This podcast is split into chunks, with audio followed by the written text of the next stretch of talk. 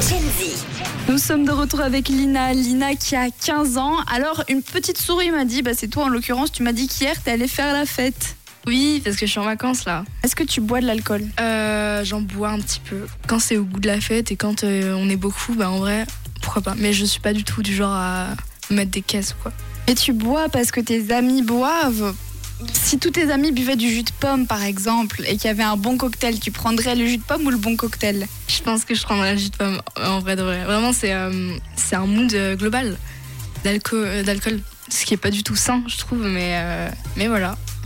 Mais en vrai, tant que tu bois de l'alcool entouré, et si c'est pour faire la fête, même si bon, il y a d'autres moyens de faire la fête, et ben je pense que c'est pas tant un problème que ça. Euh, Ça devient un problème à partir du moment où tu bois seul et tu prends du plaisir à ça. Je pense que c'est vraiment grave. Est-ce que quand tu bois, t'aimes bien l'effet que ça te procure ou même pas plus que ça? Pas du tout, en vrai de vrai. euh, J'aime pas trop comment je suis parce que euh, j'ai des trucs de merde. euh, je suis là, j'ai aucun réflexe.